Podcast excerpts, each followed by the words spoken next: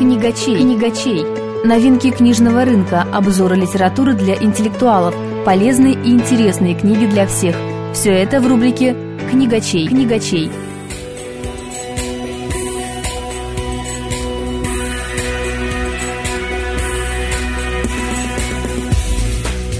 Добрый день, вы слушаете передачу «Книгачей». В студии Елена Яковлева, а у нас в гостях сегодня заведующая отделом абонемента Псковской областной научной библиотеки Светлана Алексеевна Галактионова. Здравствуйте, Светлана Алексеевна. Здравствуйте. Сегодня мы продолжаем разговор о литературных новинках, писателях, поэтах и всем, что связано с книгами. Хочется отметить, что в современной литературе России появилось очень много ярких имен. С 2001 года в подмосковных Липках ежегодно проводится форум молодых писателей России с целью открытия новых талантов. В работе форумов принимают участие литераторы со всех регионов нашей страны, и это дает им возможность публикации в толстых журналах. Сегодня я хотела бы рассказать о Захаре Прилепине, немножечко, скажем так, небольшое вступление хочется сделать вот именно о течении новый реализм. Что такое новый реализм, если вот сказать? В прозу пришли ритмичность, ясность, лаконичность. Как тот же Сергей Шаргунов в своей статье говорил, читателю дали черный хлеб, бунт молодежи, опыт войны, тюрьму, маленький город и забытую деревню. Ко всему этому подходит один знаменатель – народничество. Это то, про что долго не писали и о чем значительная часть литературной публики имеет смутные представления сегодня, по сути, эксклюзив. Вот сегодня это эксклюзив для народа, скажем угу. так.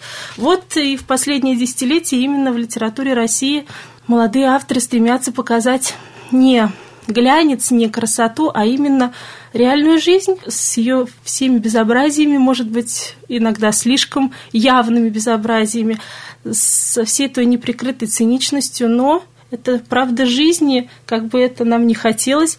И люди это читают и хотят читать, в этом разбираться. Такая литература тоже имеет место быть. Может быть, она не всем приятна, не всем понятна, но тем не менее. Расскажите, пожалуйста, о творчестве Захара Прилепина. Да, этот э, автор заставил о себе уже поговорить последнее десятилетие.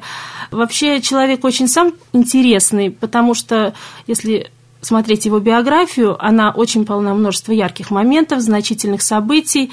Известность писателя посетила не сразу, он пробовал себя в самых различных отраслях и, перемерив большое количество разнообразных специальностей, вот пришел к своему литературному творчеству. Он служил бойцом в ОМОНе, он был в Чечне, потом окончил филологический факультет Нижегородского университета, шеф-редактор сайта «Свободная пресса» он был. И, в принципе, как он сейчас себя позиционирует, литературный труд для него – это в первую очередь содержание семьи.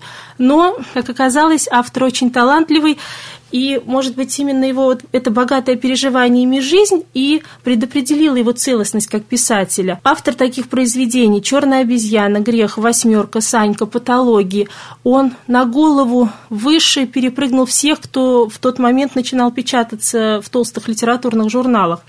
Можно сказать, что он один из самых популярных современных писателей молодых России. Ну, например, первая же его публикация, он начинал, конечно, с поэтических публикаций, вслед за ним первый его роман «Патологии» вышел в 2003 году. Это роман о Второй Чеченской войне, и он сразу же, скажем так, был отмечен. Как пишет Владимир Бондаренко, критик Чеченская война родила своего прозаика спустя пять лет после его возвращения из солдатских окопов.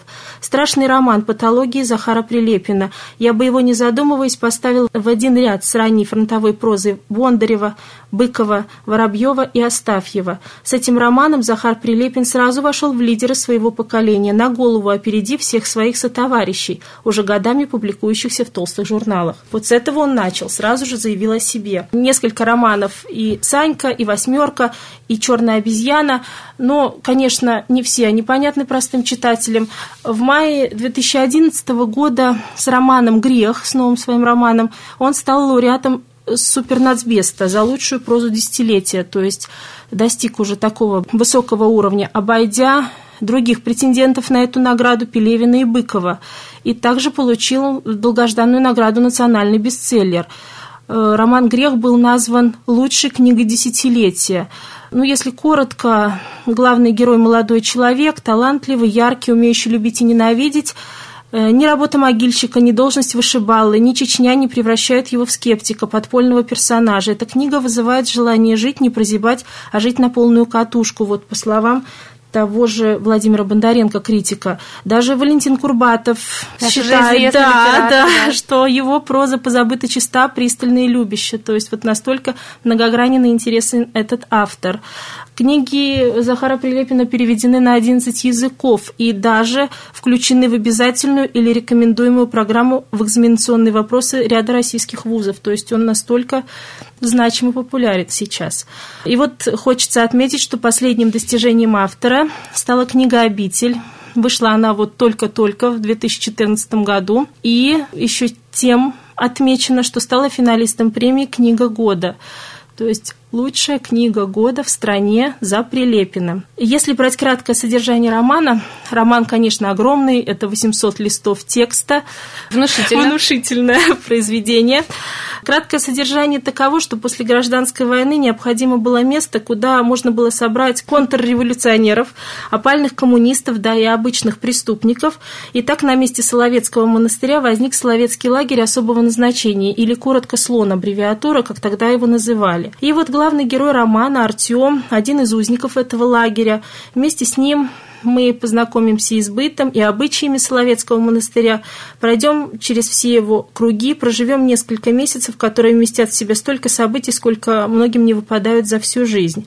То есть мы видим мир Соловков глазами этого героя Артема. И что же видят эти глаза? Что в Соловецком котле смешались и варятся индийские чертежники, русские проститутки, поэты и шпионы, послы и священники, писатели и белогвардейцы, казаки, проштрафившиеся чекисты, блатные актеры, купцы, анархисты, студенты, коммунисты, беспризорники, чеченцы. Ну, в общем, фабрика людей, как говорил лагерный начальник, скажем так, Соловков, Федор Эйхманис. Это реальный прототип реального человека Эйхманса, который был начальником Соловецкого лагеря, и даже, скажем так, э, в послесловии дана его биография. Она даже заслуживает особого внимания, то есть это отдельное произведение, то есть он и этого человека озвучил. Почему Прилепина заинтересовал именно период Соловков?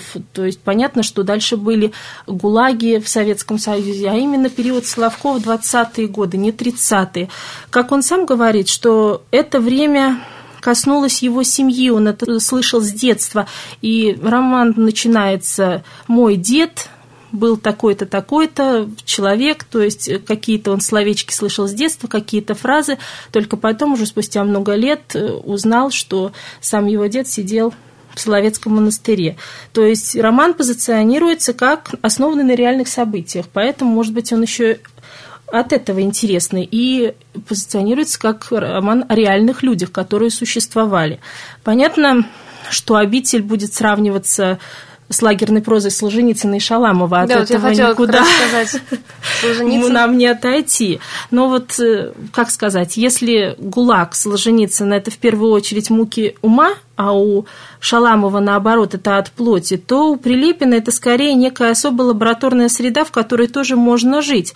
К тому же наши лагерные, скажем так, классики писали о лагерях, которые возникли позже, при Сталине. Это уже вот как бы прототип другого советского общества. На Соловках было немножко другое. Что тут еще в этой книге интересно? Что в Соловецком лагере выращивали шиншил и искали клады, сберегли бесценные иконы. Здесь был театр и библиотека, но также карцер и штрафной изолятор. Цирк в аду, как говорил о Соловках один из героев романа. То есть Соловки были созданы для перевоспитания людей, а не для, Наказания. как уже потом ГУЛАГ, именно наказание и, по сути, истребление тяжелейшим трудом. Хотя и здесь труд тяжелый. Роман этим интересен, он захватывает, что это не просто, как сказать, с этим блатным и вот э, лагерным жаргоном. Нет, это интересная речь, это интеллигенты, это те же соловецкие монахи, которые там же находились как в заключении, их рассуждения о жизни, о ситуации. Это такой вот автор, очень интересный.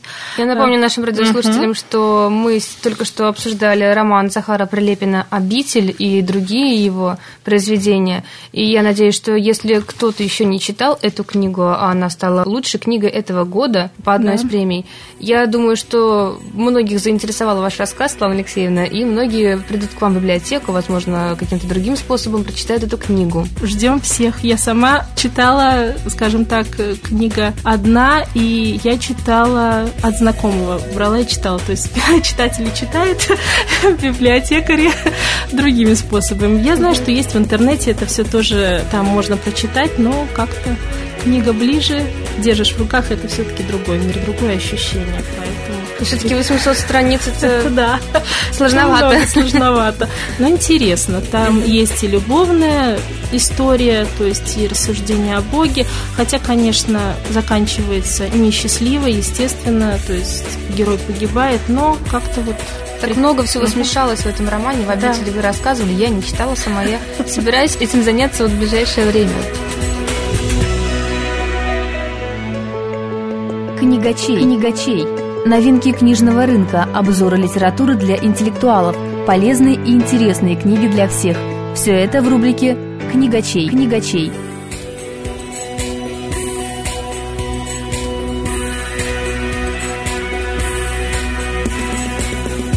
Напомню, сегодня мы говорили о творчестве популярного российского писателя Захара Прилепина и о его книге «Обитель», которая стала лучшей книгой года по итогам национального конкурса. Сегодня в гостях у нас была заведующая отделом абонемента Псковской областной научной библиотеки Светлана Алексеевна Галактионова. Мы прощаемся с вами. Передачу подготовили Ксения Удалова, Инна Мелкова, Татьяна Потоцкая. У микрофона была Елена Яковлева. До новых встреч!